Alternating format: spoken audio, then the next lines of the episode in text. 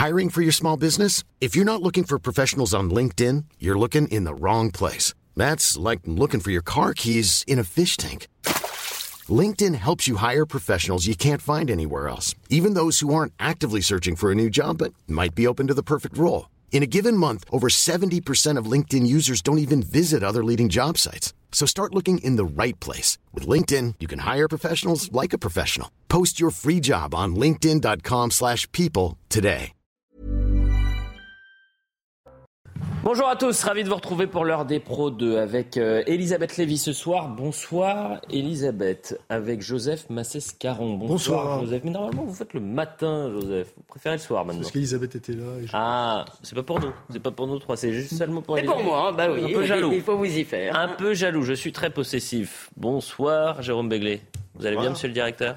Bien. Vous êtes en forme Toujours. Eric Brocardi, bonsoir. Merci d'être avec nous, porte-parole des sapeurs-pompiers de France. C'est important de vous avoir ce soir parce que j'ai le souvenir d'une des euh, déclarations que vous aviez faites chez nous euh, en disant évidemment il faut traiter euh, les incendies, en parler, le médiatiser, mais faites attention parce que demain ce ne seront plus les incendies, ça va être des inondations, ça Mm. sera des tempêtes. Mm. Et euh, vous avez eu le malheur d'avoir raison. Et Oui. peut-être un peu trop tôt. malheur, parce ouais. que euh, ce qu'il se passe aujourd'hui en, en Corse est absolument dramatique. Le bilan est extrêmement lourd. Il fait état de au moins 6 morts et 20 blessés. Donc on va comprendre ce qu'il se passe, ce qu'il s'est passé Mhm. sur l'île de Beauté et ce qui va se passer sur l'île de Beauté. Parce que tout va être bouclé, bouclé à partir de 21h. Oui. Vous allez nous expliquer tout ça. On fait le point sur l'info avec Simon Guillain. Bonjour Simon. Bonsoir Elliot et bonsoir à tous. La prime de rentrée pour les plus, précaires sera versée à partir du 15 septembre. Une aide de 100 euros plus 50 euros par enfant à charge sera distribuée à plus de 10 millions de Français. Sont concernés les bénéficiaires des minima sociaux ou encore les étudiants boursiers. Un dispositif prévu par la loi pouvoir d'achat adopté cet été. Pour répondre à la croissance du trafic et lancer euh, des trains à l'étranger, la SNCF a passé commande à Alstom de 15 TGV de nouvelle génération qui viennent s'ajouter aux 100 exemplaires déjà achetés euh, par la SNCF il y a 4 ans pour 2,7 milliards d'euros. En Afghanistan, au moins 21 morts après un attentat dans une mosquée de Kaboul. Hier, une explosion s'est produite dans une mosquée sunnite pendant la prière du soir. La déflagration a été causée par des explosifs placés dans la mosquée située dans le nord-ouest de la capitale. 33 blessés sont également à déplorer. Et enfin, Elliot, je ne sais pas si c'est vrai, mais on m'a dit que vous étiez gaucher et que vous aviez presque le Ouais. même bras gauche que Rafael Nadal, qui s'est incliné hier soir au Masters Mills de Cincinnati. Euh, Une défaite face à Borna Koric en 3-7. Euh, un match donc très serré, 7-6, 4-6, 6-3, juste avant l'US Open. Vous avez des bonnes informations, Simon Guillain. Merci beaucoup pour euh, le point sur l'info. On se retrouve dans une trentaine de minutes pour un nouveau point. Passons aux choses sérieuses, puisque l'heure est grave en Corse. Et je le rappelle, ce bilan, puisqu'il fait état de 6 morts et 20 blessés. Emmanuel Macron, qui euh, préside ce vendredi une cellule interministérielle de crise depuis le fort de Brégançon, en visioconférence, en présence de ministres euh, concernés. Notamment euh, la Première ministre, Gérald Darmanin, et le ministre de la Transition écologique. On voit cette image. C'était il y a quelques instants. Je veux juste qu'on regarde une séquence de ce qu'il s'est passé ce, ce matin en Corse, qui, vous allez voir, un scénario apocalyptique. Et, c'est un peu partout sur l'île de Beauté. Et on sera en direct dans un instant avec Jean-André Ferrandini, propriétaire du Palm Beach Ajaccio, qui va nous dire ce qu'il se passe maintenant. Est-ce que ça s'est calmé? Mais euh, il y a une alerte qui a été mise en place. À 21h, on bloque tout. On se protège.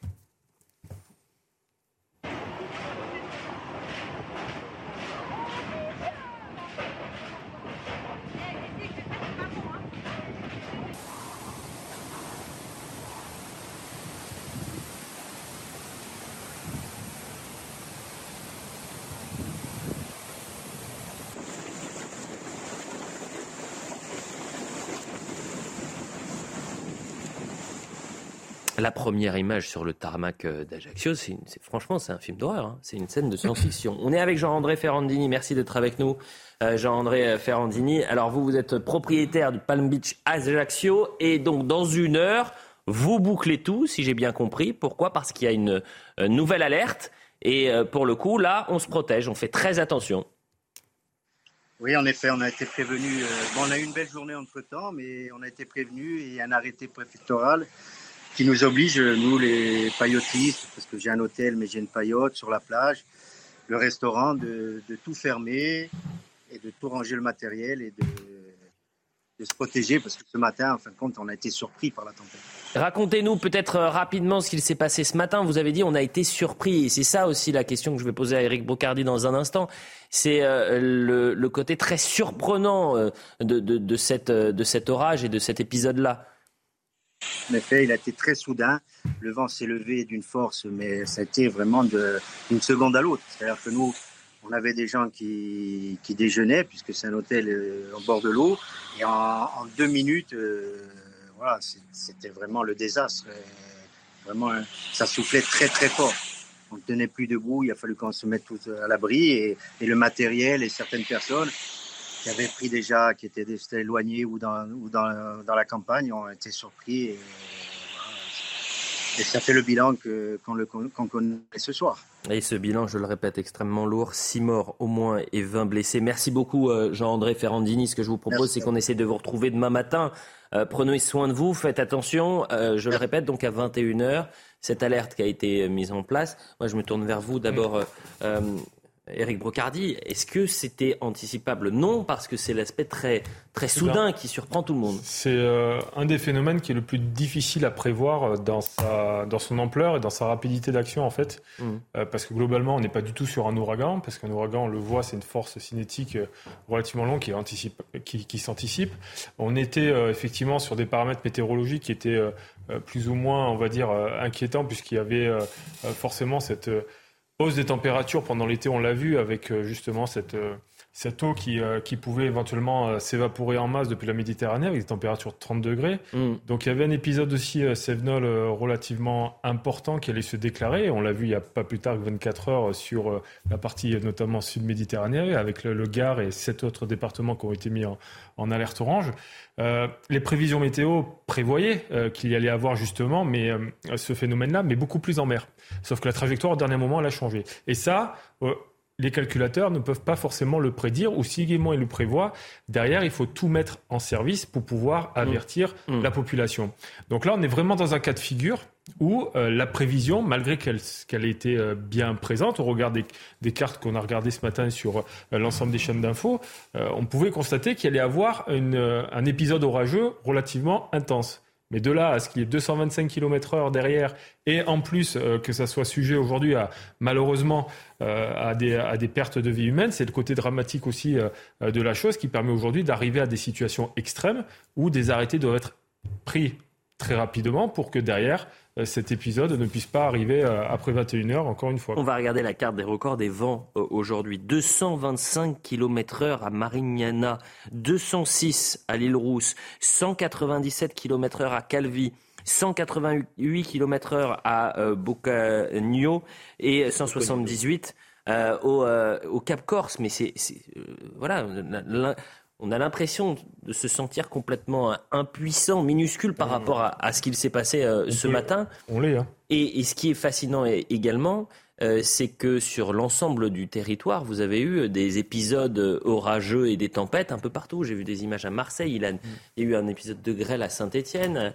À Paris, vous aviez le, métro qui était inondé, et là, c'est la Corse. Mm. Ce qui est important, donc, c'est ce qui s'est passé aujourd'hui, mais ce qui est important, c'est de savoir ce qui va se passer ce soir. C'est pour ça qu'aujourd'hui, on a une, une alerte qui a été mise en place, et on boucle tout. On boucle tout. En fait, il faut prendre la même configuration de ce qu'on a vécu pendant un mois et demi, où en fait, on faisait des protections de points sensibles, parce qu'à T plus une heure, deux ou trois heures, on allait forcément avoir le fond de, feu, de feu pardon, qui allait arriver sur des zones qui étaient forcément habitées.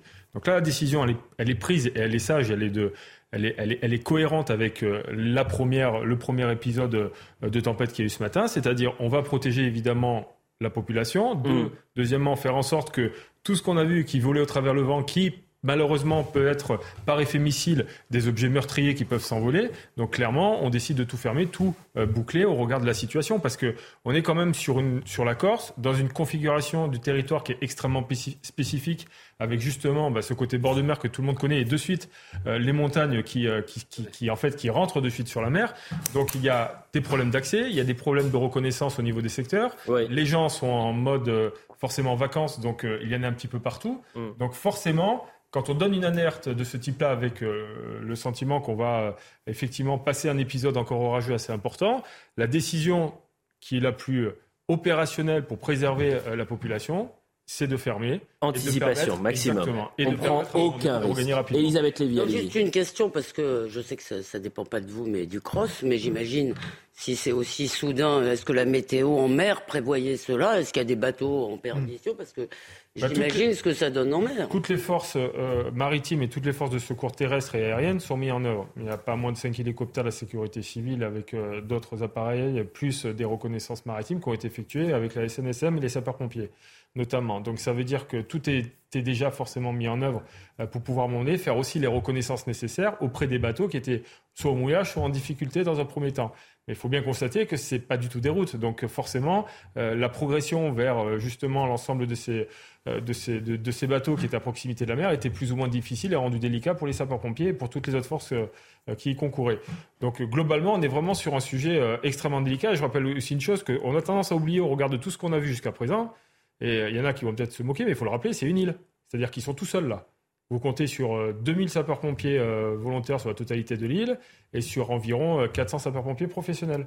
Donc ça veut dire qu'en termes de force de secours, on était déjà mobilisé pour la partie feu de forêt, redéploiement, réadaptation directe. Et à partir de là, derrière, on va essayer de manière isolée de pouvoir répondre à tous les appels de secours. Donc, en plus des forces militaires de la sécurité civile, qui étaient déjà là, ici, présents pour des raisons feu de forêt, euh, on vient euh, complètement s'appuyer sur une force qui n'était pas du tout adaptée à part. Est-ce que les aéroports sont fermés pour combien de temps Ça, vous le savez euh Pardon J'imagine que les aéroports sont donc fermés. Ah, ça, Et... il faut voir pas l'information qu'on avait, mais en tous les cas, ce qui est important de, rappeler, c'est que sur, c'est évidemment la Corse, un, un, endroit très prisé l'été, vous avez parfois des pics au mois d'août avec 330 000 personnes dans cet espace-là et, cet épisode orageux. On va écouter Christina Luzzi, qui est notre reporter sur le terrain, qui a multiplié les, duplex cet après-midi. Mais moi, je lui ai dit, euh, Christina, raconte-moi ce que tu as vécu et les témoignages que tu as pu euh, obtenir. Je voulais pas de points information, vraiment quelque chose de, de presque personnel. On écoute Christina Luzzi. On a assisté ici à un scénario euh, apocalyptique qui a duré euh, une petite heure avec de la pluie, mais surtout euh, des rafales de vent qui ont atteint 225 km heure par endroit, des valeurs tout à fait exceptionnelles qui n'avaient jamais été observées auparavant sur l'île. En fait, tout le monde a été surpris ici par la brutalité, par la violence du phénomène. En trois minutes, tout a basculé. Le ciel s'est obscurci, la pluie a commencé à tomber très fort et le vent s'est mis à souffler violemment. Nous échangions tout à l'heure avec un habitant de la commune de Calvi, particulièrement touché par la tempête, qui était encore sous le choc et qui nous confiait ne jamais avoir vécu ça. Un autre septuagénaire qui était au volant de son véhicule du côté de Sagone, en Corse du Sud, au moment euh, du passage de la tempête, nous disait être traumatisé par la violence du phénomène et rajouter euh, c'est une sorte d'ouragan qui est passé euh, sur notre île aujourd'hui et on a effectivement pu voir des arbres déracinés, des toitures arrachées, des scènes de désolation comparables à celles d'un passage d'ouragan. Et puis après avoir été rétrogradé en vigilance jaune ce jeudi, météo France a replacé la Corse en vigilance orange, pluie et orage violent à compter de 21h ce soir jusqu'à demain 10h avec un nouvel épisode orageux euh, dont on ne connaît pas l'intensité annoncée dans la soirée. On va écouter également Gilles Simeoni qui est le président du conseil exécutif de Corse qui était euh, au micro de CNews et qui confirme ce que euh, nous expliquait Christine Alouzzi, c'est-à-dire que cet, épisode orageux avait la force d'un ouragan. On regarde. En quelques minutes, euh, la situation s'est dégradée ce matin aux alentours de 8h30 euh, avec un, orage qui a traversé euh, pratiquement toute la Corse et qui a beaucoup plus impacté un certain nombre de, régions de l'île et donc des vents qui sont allés jusqu'à 220 km heure, donc la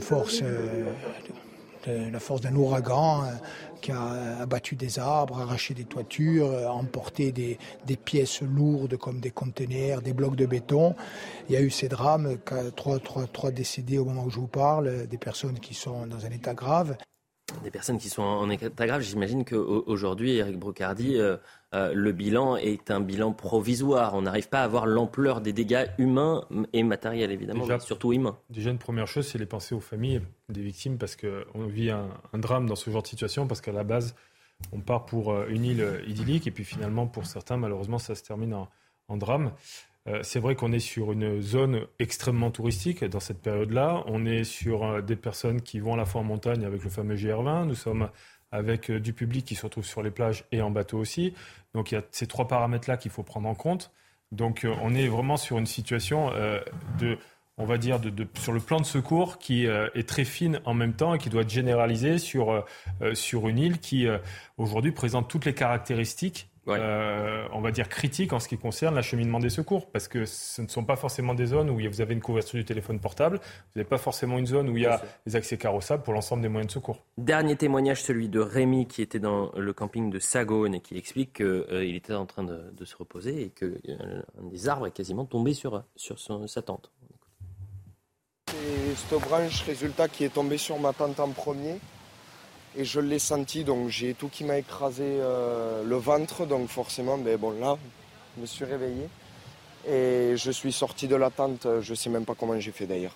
Juste à un moment donné, j'ai senti un très gros arbre craquer, donc celui-là, c'était celui-là du coup, parce que j'ai ouvert après du coup et j'ai regardé.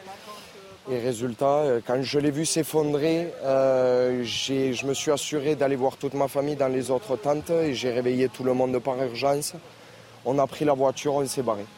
Il ne se rend pas compte, mais c'est un miraculé, Rémi. Ah, c'est un miraculé, oui, oui, non, mais complètement. Et c'est, l'exemple type où une anticipation par euh, euh, fermeture des campings et mettre euh, toutes les personnes dans, des, dans des endroits solides, durs, et donc forcément des, points qui sont recommandés par les mairies, mm. c'est extrêmement important. Ce que doit jouer aussi là-dedans, c'est la solidarité du voisinage, parce qu'on sait qu'on vit un épisode terrible et qu'à tout moment, ça peut repartir dès 21h. Donc la nécessité aujourd'hui d'avoir cette solidarité civile, on va dire, mm. Euh, va permettre aussi de pouvoir répondre aujourd'hui à, cette protection des populations en temps décrié. C'est quoi les gestes à suivre euh, pour, et je pense aux, téléspectateurs corses qui, nous regardent Je rappelle qu'il y a quand même un peu plus de 30 000 mm. euh, Corses qui sont sans électricité. Mais pour ceux qui nous regardent, qui ont besoin des premiers gestes de sécurité, des gestes qui peuvent leur sauver la vie ce soir je, pense qu'en termes de protection, déjà, nécessairement, s'il y avait une période d'accalmie, il fallait, et j'espère qu'ils l'ont fait pour beaucoup d'ailleurs, de rentrer de tout ce qu'il y a à l'extérieur et qui peut éventuellement voler, le rentrer à l'intérieur parce qu'on sait très bien qu'on l'a vu notamment sur l'épisode parisien, euh, que dès lors qu'un parasol s'envole, derrière, vous pouvez avoir euh, quelqu'un de tué. Ça dit arriver sur des plages, ne serait-ce que quand il y avait une bourrasque qui se réveillait l'après-midi que personne n'attendait. Donc on est vraiment sur des sujets à un moment donné de niveau de préparation euh, de, de, de son propre domicile et surtout un niveau de préparation justement de veiller à ce que ce genre de situation évite, on va dire, non seulement de dégénérer, parce qu'on ne peut pas faire grand-chose contre la nature, mais on peut y limiter les conséquences dramatiques sur la population. Déjà, d'une part, on sait très bien que le GR20, comme tous les autres massifs euh, montagneux à travers la France, quand on s'y prépare pour aller s'aventurer, à tout moment, au dernier moment, la météo elle peut changer. C'est comme en période euh, hivernale. Donc, ça veut dire que globalement, si un, on n'indique pas quand est-ce qu'on part et où on va à quelqu'un, on hmm. peut être à peu près sûr que s'il se passe un épisode comme celui-ci, on ne va pas vous retrouver. Donc, la nécessité soit d'être accompagné, soit de signaler où on va, c'est comme quand je pose euh, tout seul ma serviette sur la plage et que je dois aller m'aventurer tout seul en mer. Je signale quand même à mon voisin de plage où je vais pour pouvoir être sûr au moins d'être récupéré. Eh bien, écoutez, merci beaucoup Eric Brocardi parce que vous avez réussi à nous expliquer un peu ce qu'il se passait. C'était essentiel de, commencer cette émission pour donner les dernières informations.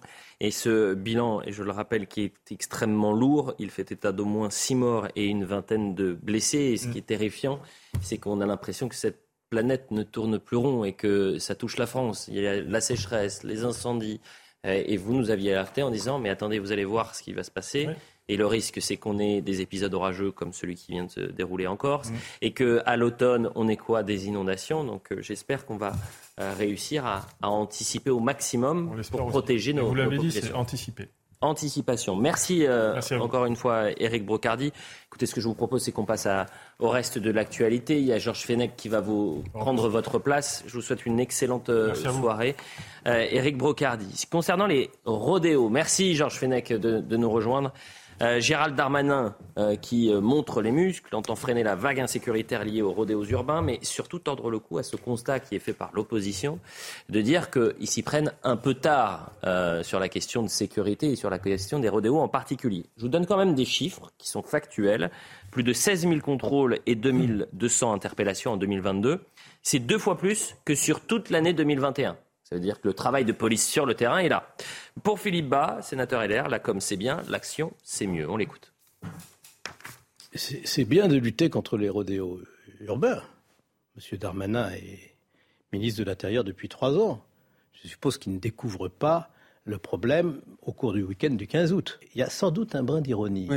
Vous l'avez relevé euh, et euh, je n'ai pas voulu la dissimuler. Ce type euh, d'activité, dangereuse pour soi-même et dangereuse pour les autres, euh, donc, cette mobilisation, elle est de bonne aloi. Mais si on veut poser le problème de l'insécurité en, cœur de ce mois d'août, alors parlons des violences sur les personnes, parlons de ce qui n'a pas été fait pendant cinq ans pour le programme de construction de prisons, moins de 3 000 places ouvertes sur 15 000 promises. Parlons euh, de la sanction au premier délit, certaine et proportionnée euh, pour euh, lutter contre la délinquance et mettons en œuvre une politique énergique et non pas anecdotique.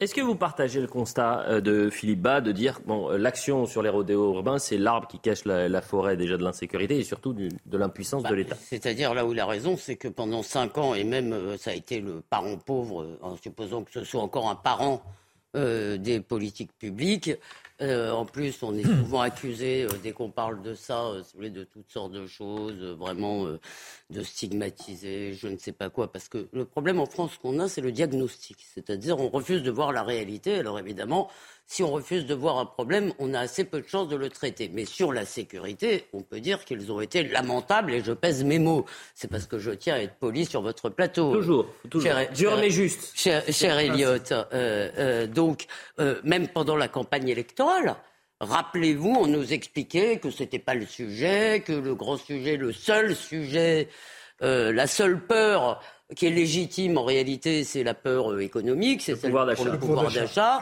Si vous voulez, c'était la seule chose qui comptait. Dès qu'on parlait d'autres questions, on était un réac, un ceci, un cela. Donc, il y a la responsabilité du gouvernement. Je voudrais dire qu'il y a aussi une responsabilité quand même des commentateurs, d'un certain nombre de médias qui ne parlent jamais de ces sujets. Si vous voulez, et je pense qu'au moins on peut se dire qu'à CNews, euh, on en parle. On a quand même traité ça. Si vous voulez, c'est ça qui reste désespérant.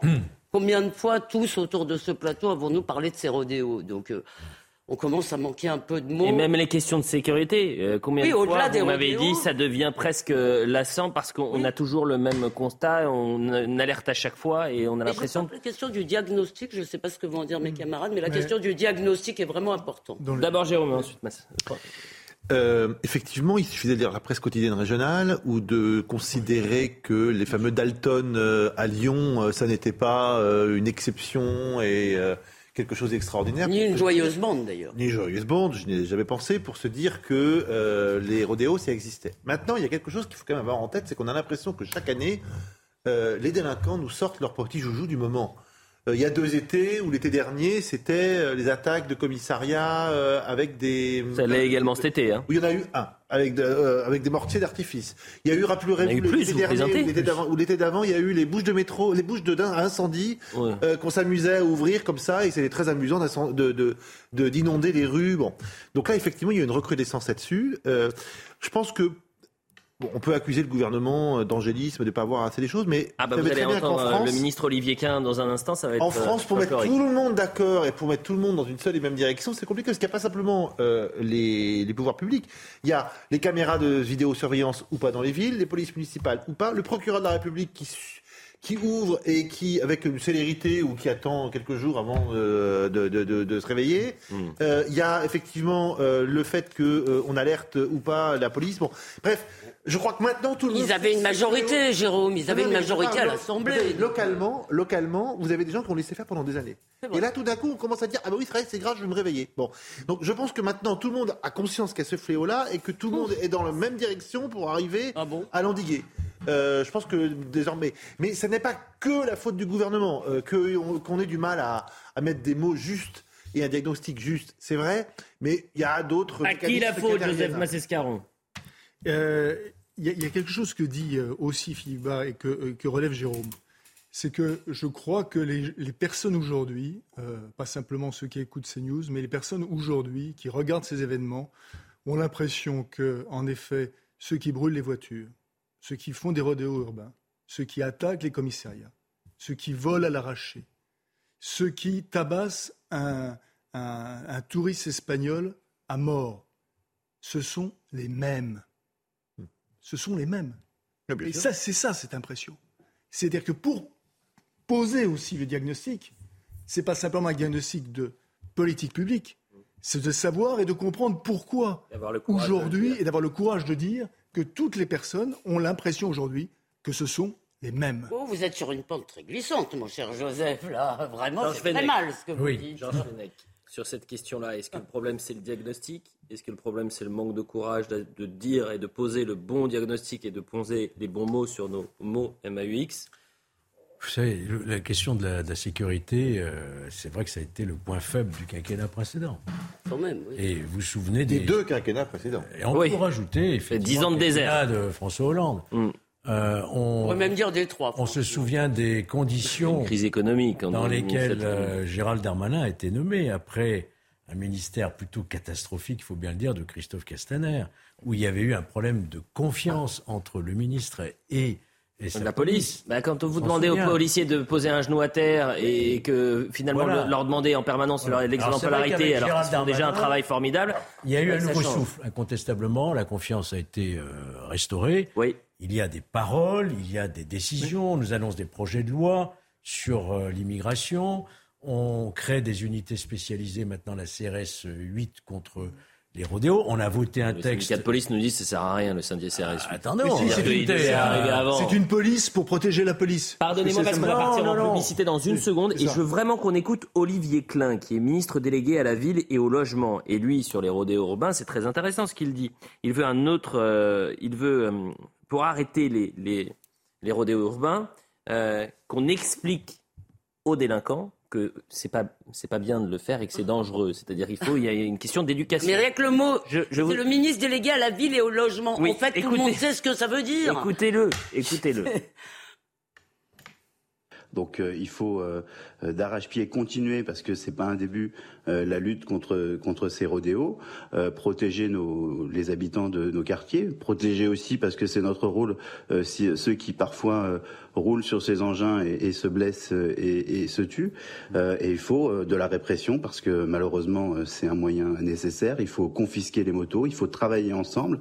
Moi c'est ce que je fais à Clichy. On travaille avec le commissaire, on travaille avec avec les bailleurs pour euh, récupérer les motos euh, a posteriori, euh, les confisquer, si possible avec l'aide de la justice euh, les, détruire.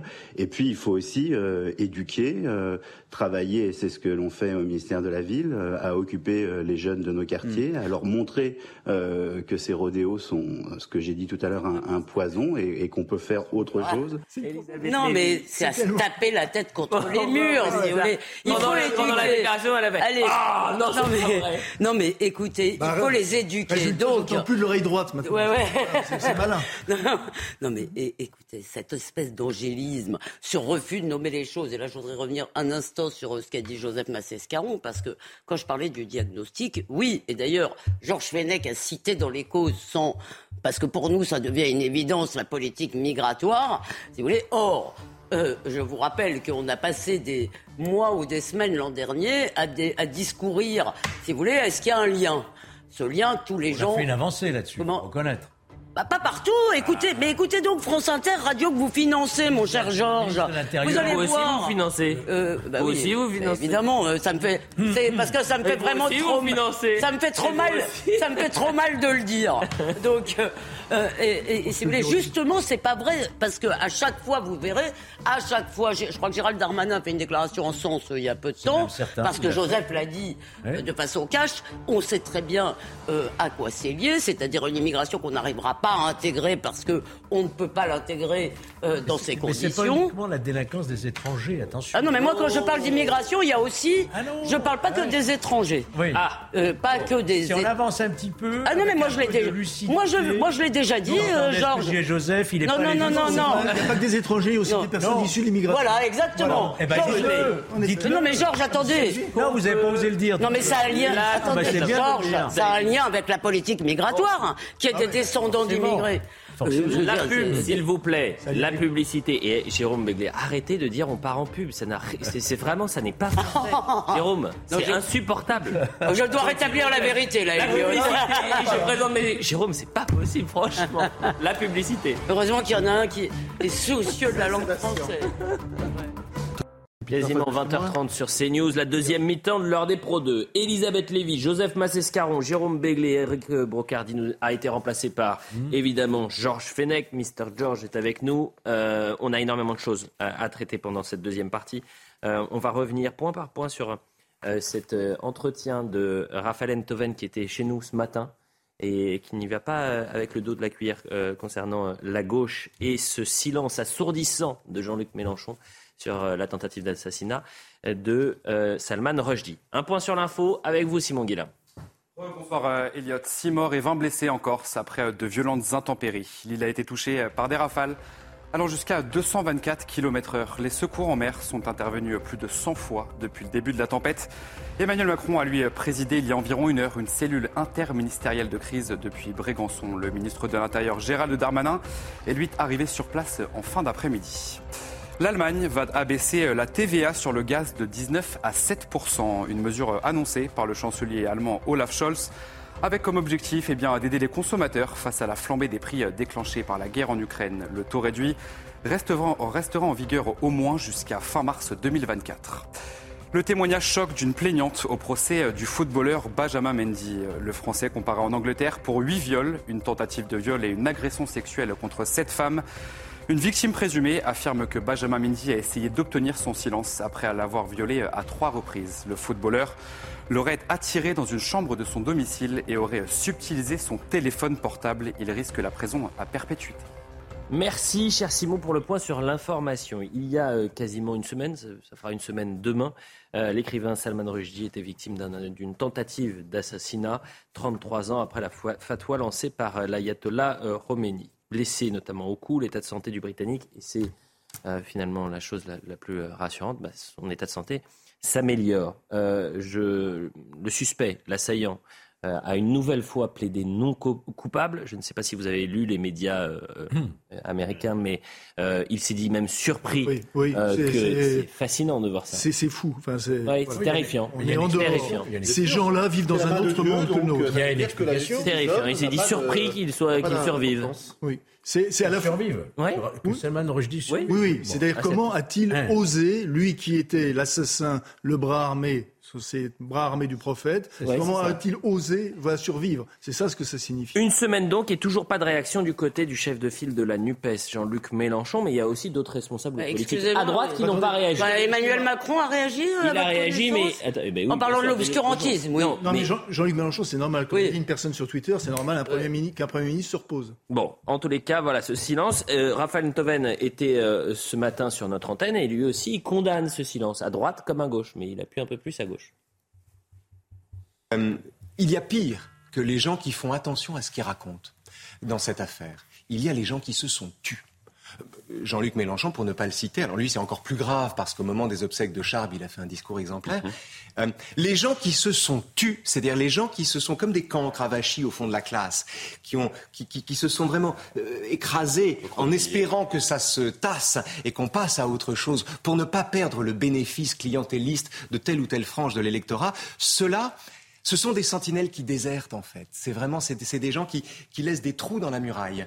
Euh, euh, et, ça c'est gravissime. Voilà, c'est cette position là qui me paraît la plus ahurissante. Jérôme Begley. Il a raison. Euh, c'est vrai que quand on regarde en 87-88, quand Salman Rushdie a été victime de cette fatwa, la gauche défendait la droite, était plus mezza si vous me permettez. à l'époque, c'était Jacques Chirac et Charles Pasqua qui étaient aux manettes dans les postes importants. Ils étaient un peu gênés aux entournures. Là, c'est absolument le contraire. C'est-à-dire que la gauche, et notamment euh, M. Mélenchon, mais c'est normal, c'est sa tactique électorale. Je m'étonne qu'on s'étonne, puisqu'il a décidé qu'il allait capter cette, euh, ce terreau électoral-là pour en faire euh, ses forces et ses, ses succès électoraux d'aujourd'hui et de demain pour l'instant sans succès justement, mais euh, il faut maintenant clairement dire qu'il est, euh, il a fait du, de, l'islamo-gauchisme son fonds de commerce, il a fait de l'islamo-gauchisme son bréviaire, il a fait de l'islamo-gauchisme son arme de conquête du pouvoir. Voilà, donc arrêtons de nous étonner. En revanche, condamnons et disons-le inlassablement. Oui, alors excusez-moi, mais quand même, euh, moi je trouve qu'il y a un petit silence de Raphaël Antoven aussi. Excusez-moi, parce que Jean-Luc Mélenchon, comme vient de le dire Jérôme, on n'attend pas grand-chose d'autre de Jean-Luc Mélenchon. Si vous voulez, quand la police, pour dire la police tue, lui a fallu 22 secondes. Euh, euh, c'est pas nouveau. La moitié de son électorat est musulman et ça dit d'ailleurs quelque chose de cette espèce de fantasme euh, si vous voulez, qu'il y aurait une toute petite minorité, parce que s'il y avait une toute petite minorité, on ne les draguerait pas en se taisant sur ce genre de choses. Euh, excusez-moi, dans le gouvernement, à la seule exception dans le gouvernement, hein, parce que je sais mmh. qu'Aurore Berger, sur ces sujets, est impeccable, à la seule exception de Papendiaï, D'accord Ils ont eu beaucoup de mal à s'arracher le mot islamisme ou islam, à dire qu'elle avait quelque chose à voir. Et hum. euh, euh, Raphaël Antoven est très dur avec Jean-Luc Mélenchon. Excusez-moi, moi pour l'instant, euh, ce que j'aimerais comprendre, alors je sais que nous voulons acheter du pétrole aux Iraniens, et peut-être ça n'est pas totalement étranger, mais je trouve, pardon, le président de la République singulièrement mou du genou. Moi, je trouve qu'on n'est pas vraiment, pardonnez-moi, on n'est pas tout à fait objectif là-dessus. Parce que vous dites, il y a eu euh, un silence essourdissant, j'entends ce que dit Raphaël Enthoven, mais écoutez, moi j'ai vu quand même, peut-être que ce n'est pas suffisant, des réactions de Valérie Pécresse, d'Éric Ciotti à droite. Ils sont au gouvernement J'ai vu des réactions également de Franck Roussel pour le Parti communiste, même Alexis Corbière. Je parle du gouvernement Non, mais au gouvernement, effectivement, on peut s'étonner tout de même qu'il n'y ait pas eu davantage de réactions. Et surtout, y compris jusqu'au niveau du chef de l'État. surtout de nommer les choses, parce qu'évidemment, ils Mais dans la classe politique, il y a quand même des réactions. Alors, on va l'écouter un peu plus tard, Raphaël Enthoven, pas de sur, monde, vous avez raison. nommer les choses, et, vraiment, il, est très précis, et, on le verra juste après sur l'autre thématique. Mais restons sur celle-ci. Euh, d'ailleurs, Joseph Massescaron, ce que je vous propose, c'est de réagir sur l'autre déclaration de Raphaël Enthoven. Et il va un, peu plus loin, c'est-à-dire que là, il a une analyse sur la gauche euh, qui a deux couloirs désormais. Un couloir républicain, laïque, et un couloir islamo-gauchiste. Euh, je, me souviens de la position de la droite au moment de la dernière tentation du Christ, par exemple, euh, de Martin Scorsese. C'était en 1988. Et effectivement, il y avait tout un mouvement conservateur pour interdire ça. C'est le même qui, aujourd'hui, de façon tout à fait hypocrite, brandit la liberté pour euh, défendre Salman Rushdie, alors que c'est une liberté qui leur convient, puisque c'est une civilisation qu'ils n'aiment pas, si j'ose dire, pour le dire simplement. À gauche, le problème me paraît beaucoup plus grave. C'est-à-dire que la gauche est historiquement, culturellement et, à mon avis, incurablement divisée entre les gens qui réaffirment simplement des principes républicains euh, et des laïcs et des gens qui passent leur vie à être dans la complaisance et à flatter un électorat qu'ils méprisent. C'est-à-dire des gens qui euh, disent euh, euh, musulmans de France, vous avez raison de penser que le blasphème c'est du racisme. Un tel discours est un discours irresponsable, est un discours monstrueux et c'est un discours qu'on trouve surtout à gauche aujourd'hui. Joseph Massescaron, c'est ce qui rejoint cette théorie de, hmm des deux gauches irréconciliables. Juste une chose, juste un tout, un tout petit point avant. sur la droite et sur Scorsese, je n'ai pas le souvenir que des dirigeants importants de la droite aient, par exemple, appelé euh, au meurtre ou aux incendies ou à ce genre de choses. Hein. Je n'ai pas, ce, pas souvenir. Donc, et c'est quand même une, c'est, une différence non pas de nature, mais quand même une, une, différence assez essentielle. Je dis ça parce que c'est toujours évidemment la volonté. vous savez, quand, euh, quand, vous dénoncez l'hitlérisme, il faut absolument dénoncer le stalinisme, et quand vous dénoncez le stalinisme, voilà. c'est, cette, euh, cette abstraction de la tenaille identitaire qui est très bien quand on est dans un salon, mais qui quand même se cogne contre la réalité. Bon, ça c'est le premier point. Le second point, c'est là, bien sûr que euh, Raphaël Enthoven a raison, c'est-à-dire sur les deux, sur les deux couloirs. Euh, ce, qui me, ce qui me frappe, c'est moins euh, la manière Enfin, cette fausse pudeur, ce silence, même si Alexis Corbière a, a parlé sans employer le mot islamiste, c'est la manière dont euh, la, France insoumise s'est levée, mais comme un seul homme, pour défendre les crapuleries euh, de l'imam Hassan Iqiyoussen. Ah voilà. Et ça, ça, ça pour moi, ça, ça a encore plus de sens. voilà quelqu'un qui a été vraiment porté au nu. C'était la nouvelle affaire Dreyfus. C'est même la nouvelle affaire Dreyfus pour eux. C'est incroyable. Mm. Alors que, en revanche, ils ont une pudeur de violette pour parler de Salman Rushdie. C'est ces deux poids, deux mesures qui... Enfin, il, faut quand même dire, il faut quand même dire, moi je ne sais pas si vous avez lu le papier de Jean-Marie Roy. Là, j'ai été sidéré, je dois dire. Euh, c'était à propos du type qui a été tué à Roissy. Mm-hmm. D'accord euh, euh, Il y a un papier. L'homme au couteau, là. Oui, un homme, avec, un homme qui avait un couteau. Oui, fonce sur les forces de l'ordre avec le couteau. qui va vers les forces de l'ordre. Et il a été tué. Bien, Jean-Marie Roy nous fait un papieur, si vous voulez. Euh, je sais qu'il vient parfois ici, j'aimerais en parler avec lui. académicien. oui, il nous fait un papier, mais alors pleurnichard, hein, ce qui s'appelle Requiem pour le George Floyd de Roissy, en nous expliquant un peu sur le même mode. C'est pour ça que ça me faisait penser, euh, Joseph, que euh, pour l'imam Iqiyoussen, que vraiment les droits, les ceci, les cela. Non, mais je veux dire, les gens vont finir par haïr l'état de droit, si c'est ça l'état de droit. Si c'est, si vous voulez, de pleurnicher sur les assassins, les, les assassins potentiels euh, de pleurnicher sur M. Iqiyoussen dont la vie privée ne serait pas absolument garantie. Euh, euh, bien sûr, maintenant je voudrais poser une question à, à Jérôme, et peut-être si vous avez... Parce que moi j'ai beaucoup de mal à croire je le reconnais, mais peut-être que je me trompe, que Jean-Luc Mélenchon ne soit que dans le cynisme. Je pense qu'il y a une véritable évolution idéologique. Je pense qu'il croit. C'est pas seulement parce que c'est vrai que la moitié de son électorat, d'après les études, ce sont des musulmans. Mais je pense qu'il croit vraiment. Je pense qu'il a fait un, un mauvais aggiornamento euh, euh, depuis euh, effectivement depuis l'affaire de la tuerie de Charlie Hebdo où il avait été relativement exemplaire. Il, avait, eu les bons mots au bon moment. Et en, en, à l'enterrement de Charles. de Charles, notamment. Bon. Moi, d'ailleurs, c'est pour ça que j'en veux beaucoup à Olivier Faure et au Parti communiste. C'est-à-dire que je pense que ces deux gauches irréconciliables, elles existent depuis longtemps. C'est Manuel Valls qui théorise ça avec juste, à juste titre il y a 6 ou 7 ans. Oui. Et que se mettre sous l'ombrelle idéologique, se mettre, se mettre sous la tutelle idéologique et politique de la France insoumise et de Jean-Luc Mélenchon, non seulement ça ne va pas arranger leurs problèmes, mais c'est une erreur idéologique, stratégique, historique, et même religieuse, morale, éthique, fatale. Hum, la gauche républicaine l'a payé, elle l'a payé aux dernières élections. pour avoir eu des, ah. conversations personnelles et assez longues avec Jean-Luc Mélenchon, notamment après la disparition euh, d'un de ses compagnons qui était de la Pierre, qui était la personne qui inspirait. C'était Jimmy, Jimmy, Cricket de, de Mélenchon. C'est lui qui l'inspirait dans une veine. François laïque, de la Pierre. Laïque, François de la Pierre, qui est dans une veine laïque et républicaine. La disparition de ce personnage, qui était un haut intellectuel, a été une catastrophe. Lui a fait perdre sa boussole.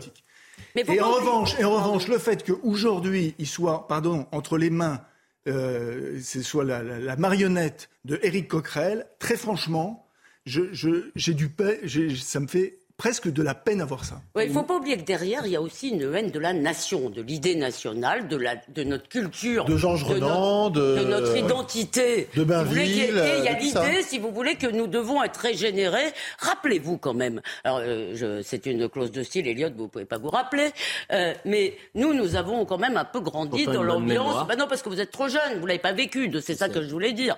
Euh, nous avons vécu dans l'ambiance, si vous voulez, où c'était les Dupont-la-Joie, le problème de la France. C'était le beauf euh, raciste, méchant, aviné, euh, aviné etc. Et en face de la merveilleuse diversité. Et si vous voulez, pendant combien de temps n'a-t-on pas eu le droit d'émettre la moindre, le moindre propos négatif, la moindre critique? Il fallait saluer, saluer bon, nous avançons. On avait bien compris. Pour la Journée internationale de la jeunesse, la Commission européenne a dévoilé sur Instagram, je ne sais pas si vous avez oh vu cette information, oh une vidéo pour célébrer les initiatives conduites pour les jeunes Européens. Jusque-là, rien d'embêtant, on en parlait hier. Mais dites-nous qu'il y a du voile partout. Dès les premières images, vous avez la présence dans les vidéos du membre des membres du Forum des organisations eh européennes musulmanes, des jeunes et des étudiants, FEMISO, un organisme réputé pour sa proximité avec les frères musulmans. Hier, on n'a pas eu l'occasion de voir le sujet. Je vous propose que vous voyez ce sujet-là et euh, on écoutera une dernière fois Raphaël Enthoven à ce propos. Dans cette vidéo postée sur les réseaux sociaux, Ursula von der Leyen salue l'engagement des jeunes Européens. Parmi les associations mises à l'honneur par la présidente de la Commission européenne, l'une d'entre elles surprend, le FEMISO, le Forum des jeunes musulmans européens. Proche des frères musulmans, ces objectifs font souvent l'objet de nombreuses critiques. En novembre dernier, le FEMISO avait fait la promotion du hijab avec le soutien de l'Union européenne, un relais vivement critiqué par Marlène Schiappa. Un petit tour sur les réseaux sociaux de cette organisation permet de voir à quel point ils tiennent des propos agressifs vis-à-vis -vis de la France, blâmant la France et l'accablant de tous les maux. Ces dernières années, le FEMISO a attaqué plusieurs fois le vote de loi française. Parmi elles, celle sur le port des signes religieux ostensibles à l'école ou encore celle sur l'interdiction du port du voile intégral dans l'espace public. Des critiques qui n'ont pas empêché l'Union européenne de la financer. Au total, 210 000 euros ont été versés depuis 2007. Le député européen Jordan Bardella a réagi sur Twitter. La Commission européenne est une récidiviste dans son soutien au FEMISO, association proche des frères musulmans. La France, qui a payé un lourd tribut à l'islamisme, doit exiger de l'UE euh, qu'elle cesse immédiatement de promouvoir et d'encourager ceux qui veulent notre destruction. Et Gérald Darmanin va écrire d'ailleurs à la Commission européenne à propos de FEMISO. Parce que de deux choses l'une, ou Mme von der Leyen manque d'informations, ou bien il y a une forme de complaisance. Mm. Moi, je pense qu'elle a quand même des services qui l'informent sur ce qu'est véritablement cette association. Ou un peu des deux. qui milite pour le voile à l'école, qui milite pour la burqa dans l'espace public. Alors moi, je, je, pense que derrière, il y a aussi un petit peu une forme de clivage en Europe. Hein. Vous avez des pays européens, notamment euh, au, nord de, au, nord de, l'Europe qui ne comprennent pas notre laïcité. Si, c'est vrai. Qui ne comprennent pas la, la, la, loi sur le voile. Bah, c'est pas vrai pour la Suède. Moi, j'ai été très frappé en Suède. Quand les émeutes ont commencé, hmm. c'est parce qu'il y a un type. Regardez les États-Unis. Adore, brûler hmm. le Coran, pardon. Euh, or, j'ai été très frappé, ce que je trouve personnellement assez crétin, euh, comme moyen d'action. Je vous le dis, je n'aime pas ça, mais toute la classe politique suédoise a réagi en disant c'est notre liberté d'expression. Simplement pour vous répondre, Georges, il y a en Europe, dans l'Union européenne, une idéologie qui est celle du multiculturalisme. Alors je précise pour la centième fois que multiculturalisme, ça ne veut pas dire qu'il y a plusieurs cultures, ça c'est la vie, c'est comme ça. Ça veut dire qu'il y a plusieurs hmm. cultures mises à égalité. T'as ta mini-jupe, j'ai mon niqab, et puis tout va bien aller comme ça. C'est en fait, ah pour moi, c'est le ferment de la guerre. Vous vous souvenez de la campagne d'affichage avec les femmes voilées Bien sûr, ça a été par l'Europe. Vous annoncez une dernière réaction de Raphaël Enthoven. On l'écoute parce qu'il nous reste très peu de temps et j'ai une surprise pour vous à la fin de l'émission. Donc on, écoute Raphaël Enthoven sur l'islam politique et, le danger de ne pas euh, poser le bon diagnostic. C'est gravissime ce qui se passe en Europe. Hein. Euh, mais, mais si on va au-delà de la question européenne, euh, nous n'avons pas envie de penser que nous sommes en guerre. Nous n'avons pas envie de penser qu'il y a des gens qui veulent détruire notre mode de vie. Il y a des gens qui nous détestent pour ce que nous sommes. Vous estimez que nous sommes en guerre? Oui, c'est une guerre, bien sûr, c'est une guerre. Défendre la République aujourd'hui, c'est mener la guerre. C'est faire la guerre contre ceux qui veulent objectivement la détruire ou qui font peser sur elle l'accusation grotesque d'être, comme on dit, systémiquement raciste. Quand on a affaire à quelqu'un qui vous déteste pour ce que vous êtes, pour ce que vous incarnez, ou pour la façon dont vous vivez, vous n'avez pas de négociation à mener avec. On ne discute pas avec une personne comme ça, on la combat. Jérôme Béglé. Bah, il dit, je vais paraphraser en deux mots, on est entré en guerre de civilisation. C'est-à-dire qu'il y a, une, il y a des civilisations ou une civilisation qui, se, qui veut de notre peau, qui veut avoir le pas sur nous. Bon, je crains que ce soit vrai. Et je crains que, je reviens un peu sur ce qu'on a dit au début, c'est que nous, aujourd'hui, on montre à nos citoyens que notre état de droit nous entrave plus qu'il nous libère, qu'il nous donne des armes, qu'il nous protège. Et ça, si on fait entrer ça dans la tête des gens, la dérive et le désappointement et le désenchantement peuvent être absolument considérables. Oui, mais Jérôme, ce serait, rappel serait plus convaincant s'il passait pas son temps à dire que l'extrême droite est Je vais défendre l'état de droit, certainement, comme, euh, comme Georges Espère, parce que le problème de... ça dépend. C'est-à-dire, s'il il faut que l'état de droit ce soit le droit de, de, défendre ses propres citoyens. Oui. Et c'est ça, c'est là où est. Est-ce que ça l'est toujours, mon cher Non, la guerre. Voilà. Justement. il faut que ça redevienne. Attendez, je, ne combats pas l'état de droit. Vous avez bien compris, mais je dis qu'à des moments, il est tellement friable et il ah paraît tellement fragile que on se demande s'il nous protège mais vraiment. Vous vous trompez, mes amis. L'état, ce qu'on appelle l'état de droit aujourd'hui, c'est la prévalence. Pardon, c'est pas le bon mot là. La, le, fait que les droits individuels passent toujours et tout le temps euh, en priorité. C'est ça qu'on appelle sans renier, sans renier notre état de droit, nous avons fait la guerre contre Daesh avec la coalition et on l'a défait territorialement. Sans renier l'état de droit, on a fait un procès qui a été d'une très grande dignité pour tous les assassins du, du Bataclan et du 13 novembre. Sans renier l'état de droit, nous avons quand même une loi contre le séparatisme qui, quand même, de près, si, elle a quand même son utilité. Mais vous m'entendez pas Elle surveille. Vos arguments euh, sont intéressants et ils ont, ils ont Non, mais, vous avez raison, mais on verra ce qui se passera le 28 Non, mais ce que je veux dire, c'est qu'on n'est pas inactif, on n'est pas inerte. Ah, non, mais on verra ce qui va se passer le 28 août d'expulser. Alors attendons la décision le 28 du août. Conseil d'État. Ah bah ça sera peut-être un tournant. Mais Georges, il nous reste 4 minutes. de droit qui nous empêche d'expulser l'imam Iqiyoussen. Non, vous verrez, vous verrez. Allez, on, on arrête parce que j'ai la surprise pour vous. La surprise. Bon, c'est la voie de l'athlétisme. Euh, il a commenté les championnats. Patrick Montel. Il est trop fort. Et surtout, il vous casse votre effet. Bah oui. Patrick Montel est avec nous. Bonsoir Patrick Montel, merci d'être euh, avec nous. Et vous êtes en tribune. Vous êtes en tribune pourquoi? Parce qu'en ce moment, il y a les championnats d'Europe d'athlétisme. Et, euh, et je le dis vraiment en toute transparence et toute honnêteté, c'est Pascal Pro qui m'a envoyé une séquence de vous commentant en tribune, et pas dans les tribunes journalistes, mais avec les téléspectateurs, avec les spectateurs, pardonnez-moi, où vous commentez, alors que vous êtes dans les gradins, euh, le 110 mètres haie. Et ça s'est passé hier. On va voir cette séquence et on en parle avec vous juste après, Patrick Montel. On y est en finale ici du, du 110 mètres haie. Je suis dans les tribunes avec les spectateurs, mais c'est comme si j'étais à la télé, c'est. Les gens qui se lèvent là, avec un gros plan sur Cher Martinez, l'espagnol. Et il y a trois Français dans la course. Trois Français et le renard. Pascal Martino Lagarde, il y a aussi Sacha Zoya, la pépite et jusqu'à Oumater. Et tout le monde qui est en train de se lever dans le stade et moi qui reste assis, mais j'ai les jambes qui, qui flageolent. Ça y est, vous levez tous les mecs. Hein voilà, on y est. C'est parti cette finale de son avec euh, Oumater qui est parti fort avec euh, Pascal Martino Lagarde. Allez Pascal, allez mon Dieu, tu vas la chercher. Pascal, Pascal, deuxième. Deuxième Pascal et troisième Kouaoumate. Deux Français sur le podium et je crois que c'est Martinez qui gagne. Évidemment, j'étais pas en tribune commentateur, mais j'ai pris mon pied, les mecs. Vous n'avez pas perdu votre passion, Patrick Montel. Bonsoir, merci d'être euh, avec nous. Alors, racontez-nous, vous êtes à Munich en ce moment. Hein. Vous êtes en train de voir, assister au championnat d'Europe. Vous m'entendez? Ouais, ouais, je vous entends. Euh, enfin, ce que je veux vous dire, c'est que la passion n'a pas d'âge. Il n'y a pas d'âge, il n'y a pas de diplôme pour ça. C'est un truc qu'on a à l'intérieur ou on l'a pas. Et moi, je l'ai depuis que j'ai l'âge de 3 ans. Et je peux vous dire qu'hier, j'ai pris un pied complètement fou et que, euh, eh ben, voilà, j'ai pas l'intention de rapprocher quoi que ce soit parce que la passion, ça ne se rapproche pas. C'est pas un problème d'âge. C'est un message adressé à, vos anciens, euh, à vos anciens collègues? C'est un message adressé à, la, à tous ceux qui embauchent et qui débauchent. Euh, au lieu de regarder l'âge des gens, au lieu de leur dire bah, il va falloir partir, regardez la passion qui est à l'intérieur, parce que la transmission, elle existe. On peut, on doit aujourd'hui, je pense, euh, tabler sur la passion, sur l'émotion. On en a besoin pour rêver, pour avancer, pour produire toutes ces choses-là dont on a besoin dans une société. Et il faut s'appuyer sur les gens qui ont, qui l'ont, qui ont la flamme à l'intérieur d'eux. C'est valable pour le sport, mais c'est valable dans tous les domaines. Ils sont comment? Une dernière question, ils sont comment nos Français en ce moment?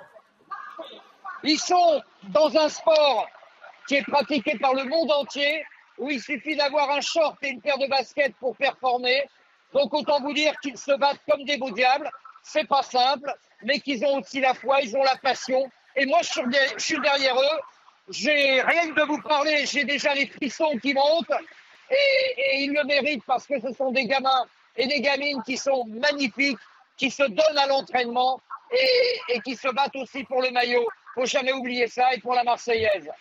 Eh ben, écoutez, merci Patrick Montel. Et, je pense que c'est un vrai message euh, adressé sur la passion, l'amour de, son métier et la transmission. Moi, c'est mes souvenirs. Moi, j'ai plus de, ces dernières années, je ne me souviens pas de grands euh, événements d'athlétisme, mais les premiers souvenirs, les meilleurs souvenirs que j'ai, c'est avec Patrick Montel. C'est euh, les relais 4x100, c'est les relais 4x400.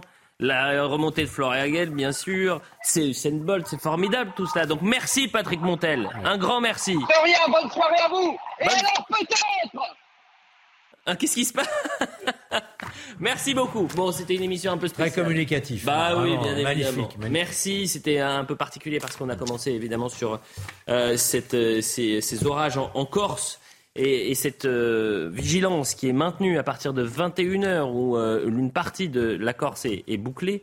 Donc on pense à nos amis corses, on leur dit faites attention ce soir, on espère que ça va bien se passer. Euh, non pas, et on ne va pas vivre le même scénario qu'en début de, matinée. Je rappelle le bilan provisoire. provisoire, bien sûr, 6 morts et 20 blessés. Une cellule de crise interministérielle a été ouverte présidé en fin d'après-midi par Emmanuel Macron. L'info se poursuit sur CNews. Merci à tous les quatre. On se retrouve demain matin.